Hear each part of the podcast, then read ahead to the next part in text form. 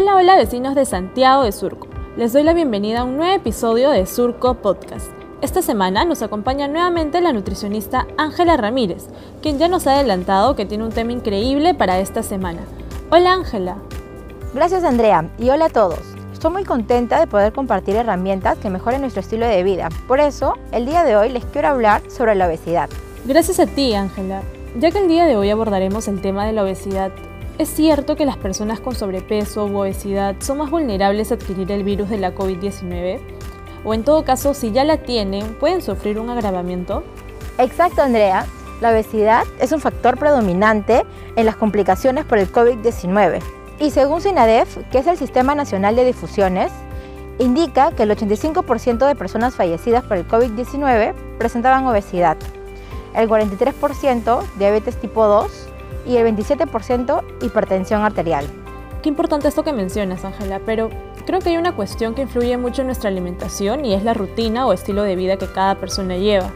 Pienso que actualmente somos muchas las personas que comemos fuera de casa. ¿Qué consejo podríamos seguir para quizás seleccionar mejor los productos que compramos? Revisando los octógonos que se encuentran en la parte frontal del producto.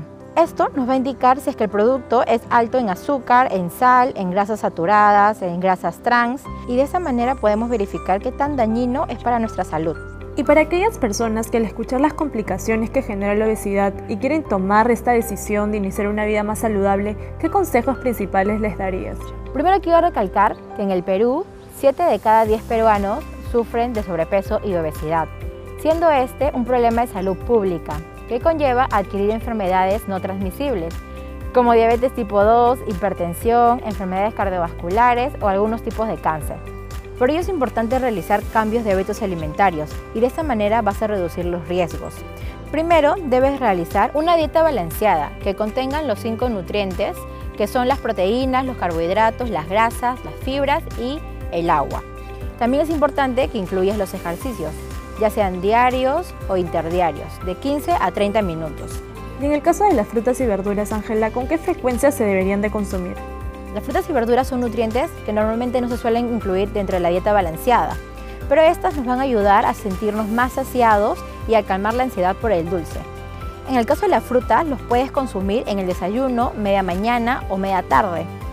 Y en el caso de las verduras, deben ser incluidas en los almuerzos o las cenas, de preferencia crudas. ¿Y qué alimentos son más recomendables para consumirlos como snacks? Las frutas también pueden ser consumidas como snack ya sea la media mañana o la media tarde, como lo mencioné, de una a dos unidades y causa una sensación de placebo ya que hace sentir más saciados y calma la ansiedad del dulce.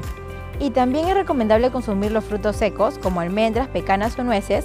Lo recomendable es consumir un puñado al día, ya que si nos excedemos las porciones, esa grasita saludable se reserva en nuestro cuerpo.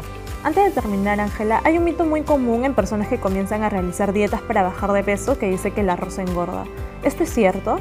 El arroz es un carbohidrato que se asimila rápidamente en nuestro organismo, pero no es malo ni nos causa daño ni nos hace subir de peso. Lo ideal es consumirlo en las porciones adecuadas. Y de preferir evitar consumir el arroz, ¿por qué lo podríamos reemplazar? Si desea ser reemplazado, puede ser por la quinoa, papa, camote, yuca o choclo.